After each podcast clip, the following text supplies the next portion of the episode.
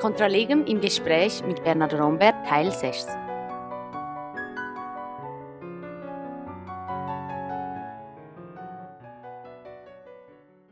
Ähm, die, die Frage, die also jahrhundertelang doch intensiv gestellt wurde, wann genau darf man die Regeln übertreten, wenn es dem Guten dient, die ist im Prinzip nicht mehr sehr, sehr virulent vorhanden. Also dies, eben das Klima ist das so quasi eine, eine Rückkehr dieser Frage auf unpersönlicher Ebene. Aber sonst, normalerweise hast du mit der Tat wenig zu tun, sondern es geht tatsächlich um, um, um, um eine spezifische Person. Ähm, also jetzt kriminologisch ist es so zum Beispiel, dass diejenigen ähm, äh, Personengruppen, die eine höhere ähm, Wahrscheinlichkeit haben, Täter zu werden, dass genau dieselbe Wahrscheinlichkeit haben oder fast dieselbe, auch Opfer zu werden. Also das, das, das deckt sich weitgehend in den entsprechenden Bereichen. Also das sind einfach Personen, die ein anderes Leben leben. Natürlich alles andere wie äh, gerecht, oder? Hm? Und ähm, die äh, liebsten Opfer äh, der Staatsanwälte sind die, ähm, also die, die, die, liebst, die liebste Beute ja. der Staatsanwälte sind ähm, Randständige, ja. sind Menschen, die sozial benachteiligt sind. Also äh, äh der Staatsanwalt sperrt lieber einen, einen kleinen Betrüger ein, als einen großen betrügerischen Anwalt von der Bahnhofstraße in Zürich. Ist das Ausdruck deiner ähm, ähm, äh, Leonard hat das mal gesagt, links, also ein Roman geschrieben, links. Wo das Meinen politischen Voreingenommenheit. Das nein, wäre die Frage. Nein, das ist nicht Ausdruck meiner politischen Voreingenommenheit. Das ist eine Tatsache. Das ist eine Tatsache. Also ich habe also hab da sehr konkrete Erfahrungen, oder? Ich weiß nicht, ob die Staatsanwälte das aus, aus äh, Klassensolidarität mit den Bahnhofstraßanwälten machen oder ob sie das machen, weil sie Angst haben davor, ist auch egal. Aber ja. diese Erfahrung, das ist schon klar. Es braucht schon etwas, bis, äh, bis ein Staatsanwalt einen Bahnhofstraße also als Beispiel, ja, ja. Symbol, oder? Ja. Ein Bahnhofstraßanwalt einsperrt, braucht es dann schon viel mehr, als wenn er einen kleinen Betrüger einsperren darf. Ja, aber ich meine, ist das nicht einfach Ausdruck der gesamten gesellschaftlichen Situation? Das ja, natürlich, halt einfach, klar. wenn du schwächer bist, bist natürlich. du schwächer. Ja, ist klar. Natürlich. Oder es ist nicht bösartig im System, sondern es ist einfach, es gibt Starke und Schwache. Alles also wenn ich anschaue, oder jetzt einfach, wenn ich das anschaue, ähm, äh, wer hat mehr oder weniger Geld, jetzt wenn ich die, die, Regur, die Regierungschefs anschaue, dann scheint Geld zu helfen, zum Beispiel. Ähm, jetzt kann man sagen, das ist total ungerecht und was weiß ich, aber ja, das ist so. Ähm, ob es nur am Geld liegt, ist eine andere Frage, aber es hat ja keinen Sinn dann zu sagen, die Welt ist ungerecht. Ja, sie ist ungerecht, aber das ist doch nicht der Punkt. Geld ist eine riesige Macht, Machtressource. Ja. Das ist ja klar. Also ja. Geld nicht, äh, nicht eine 10.000 Franken genau. oder 100 Euro auf dem Konto, sondern ja. das Kapital, oder? Ja, genau. Das ist eine riesige, ja. und ich glaube, was man sagen muss, ist, dass das die Demokratie, von der man immer so nett ja. redet, massiv relativiert, oder? Ja. Weil die Demokratie, die wird natürlich manipuliert durch das Geld. Ha?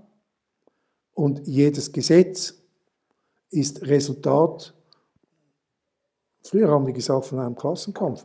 Ich sage das eigentlich heute noch, man kann auch sagen, Interessenkampf. Ja. Oder?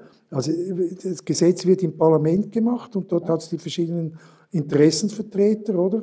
Und meistens gewinnen die, die eben die Stärkeren sind. Hm. Und dann haben wir das Gesetz. Ja. Und das Gesetz berücksichtigt dann eben die Interessen der anderen nicht oder nicht genügend. Ja, aber Hat nichts mit Ungerecht zu tun, ist einfach eine Feststellung. Nein, genau, oder? Aber der Punkt, die, die, die zentrale Frage wäre, jetzt sind wir da quasi in der, in der Philosophie des Prozesses, ähm, die zentrale Frage wäre natürlich schon, ähm, ob das, also am Geld, Macht ist einfach ungleich verteilt. Sonst ist keine Macht da. Das Geld ist ungleich verteilt. Ja, damit eben auch die Macht. Aber genau. wenn die Macht ungleich verteilt ist, alles ist ungleich verteilt. Ähm, letztendlich sogar Intelligenz. Im Strafprozess zum Beispiel scheint mir das relativ deutlich. Ich muss immer lachen, wenn jemand sagt, das äh, La Bonne Justice, also die Waffengleichheit, denke ich mir, was für eine Waffengleichheit? Das ist relativ deutlich, welche Seite deutlich mehr kann, darf und erreichen ähm, äh, äh kann. Und das ist nicht die Verteidigung. Ähm, die Tatsache ist, wenn ich quasi einen Strafbefehl erlasse, und dann sagst du, du machst Einsprache, dann kann ich nach der Rechtsprechung problemlos ähm, noch einmal das umformulieren und eine Anklage formulieren. Ich bin da nicht gebunden an das Erste. Das heißt, ich trage keine Verantwortung. Und mir scheint das relativ deutlich ungleich ähm, äh, gewichtet, zum Beispiel jetzt im Strafprozess. Die Staatsanwaltschaften haben weniger Verantwortung. Die können relativ problemlos bis, was weiß ich, wohin gehen, auch mit, mit, mit, mit, mit Berufungen, Beschwerden, was weiß ich. Währenddem das für die Verteidigung nicht stimmt, weil du immer noch hoffen und beten musst, dass du überhaupt einen Aufwand bezahlt bekommst. Ja gut, dazu kommt noch etwas anderes. Ich gebe ein Beispiel. Ich habe mal einen Mann verteidigt, einen Jungen, der hatte ein WC-Häuschen in Zürich besprayt und wurde im Flagranti erwischt. Er konnte nicht mehr abbauen, nicht mehr bestreiten, es war also klar. Jetzt war das WC-Häuschen von A bis Z überall schon besprayt. Das war der von dem. Das war der. Dann habe ich dem Staatsanwalt gesagt, ja, keine Sachbeschädigung, das war ja schon beschädigt. Ja in, in ihrem ja. Definition. Ja. Dann hat, zu mir. Oder? Ja. Dann habe ich den Anklage erhoben und zehn Tage Knast beantragt. Dann komme ich zum Einzelrichter. Der macht genau das Gleiche. Ja. Gibt ihm 30 Tage. Gehe ich ins Obergericht. Ja. Das Obergericht spricht ihn frei. Mit meiner Argumentation. Der Staatsanwalt geht ins Bundesgericht. Das brütet zwei Jahre über, den, über die Sache und macht dann Entscheidung und sagt, das sei eine Sache.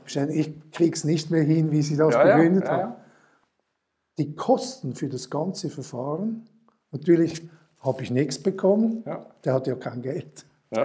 Aber er, obwohl er kein Geld hatte und obwohl er ja nichts dafür kann, dass jeder Jurist etwas anderes denkt als der andere, der musste 10.000 Franken so Gerichtskosten bezahlen. Das ist doch, ich meine, der Staatsanwalt, der etwas weiterzieht und auf die Schnauze fällt, der muss gar nichts zahlen. Das genau ist. Das Waffengleichheit, mein, Waffengleichheit gibt es nicht. Genau, das wäre mein Argument, oder, dass es eben nicht um die ungleiche Verteilung von Ressourcen geht, sondern darum, dass also mein Lieblingsbeispiel ist, ich finde das immer, wenn die Leute sagen, das ist aber schon merkwürdig, das Ostrachismus, also das Scherbengericht bei den alten Griechen.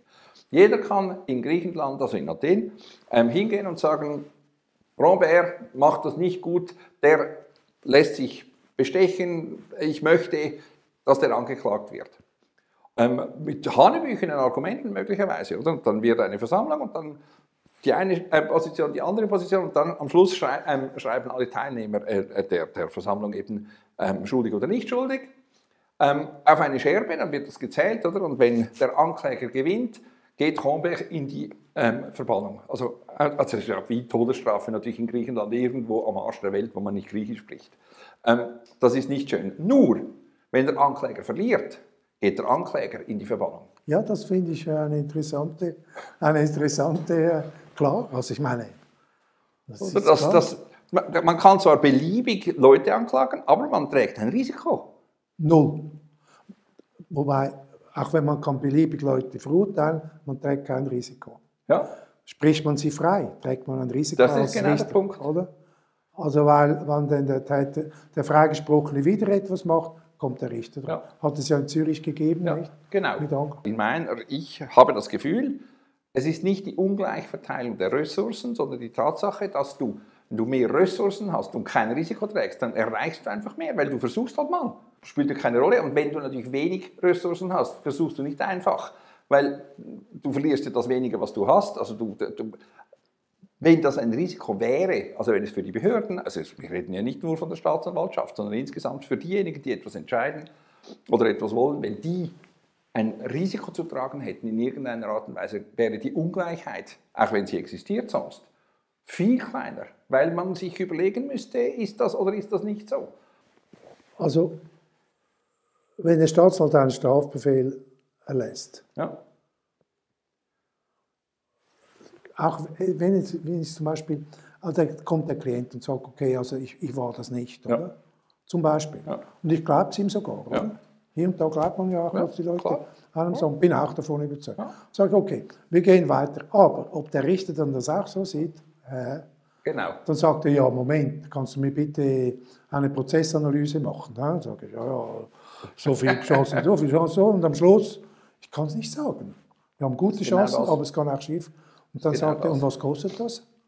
Dann sage ich, also, die Kosten des Gewissens, vielleicht 2000, 3000, genau. 4000 Franken. Genau. Und dann gibt es noch äh, die Kosten der, der kriminalistischen genau. äh, äh, Abklärungen, genau. oder? Und dann kommen noch meine. Das ja. kann also easy x 1000 Franken. Genau. Sagt der Klient, das ja. habe ich nicht. Das ist genau der Punkt. Schlucken wir? Dann sagt er, musst du schlucken. Ja, aber ich war es nicht. Das, ja, das, das ist, äh, das ist so. Das Maßgebliche, ähm, der Zugang zur Justiz. Ähm, entweder ist er in der verklärten ähm, äh, Vorstellung gratis, aber das ist gar nicht der Punkt. Der Punkt ist, wer trägt das Risiko. Und wenn ich eben 10 habe und dann spiele ich und wir spielen Roulette und du hast 10.000, dann ist für dich 10 einsetzen einfach eine andere. Also du meinst, der Staatsanwalt müsste eigentlich die Kosten des Verfahrens übernehmen? Ich glaube ehrlich gesagt ja, dass wenn die Staatsanwälte ähm, äh, eben zum Beispiel ihre Position nicht einfach ändern dürfen, nur weil eine Einsprache kommt. Oder ich kenne Staatsanwälte, die das sagen, ich lasse mal einen Strafbilder raus. Eine Einsprache kommt, ich weiß auch nicht, wie das so genau ist, aber wenn eine Einsprache kommt, schaue ich den Fall mal genauer an und schau mal. Ähm, das ist es gang und gäbe, ja. Ja, aber das ist unsauber, oder? Ja, Wenn er gebunden wäre an das, was er gesagt hat, wäre das nicht so einfach, weil das sieht dann ein bisschen blöd aus, wenn er die ganze Zeit freigesprochen wird, weil die Anklage einfach die Minimalkriterien des Anklageprinzips nicht einhält und man als Gericht sagt, aber Entschuldigung.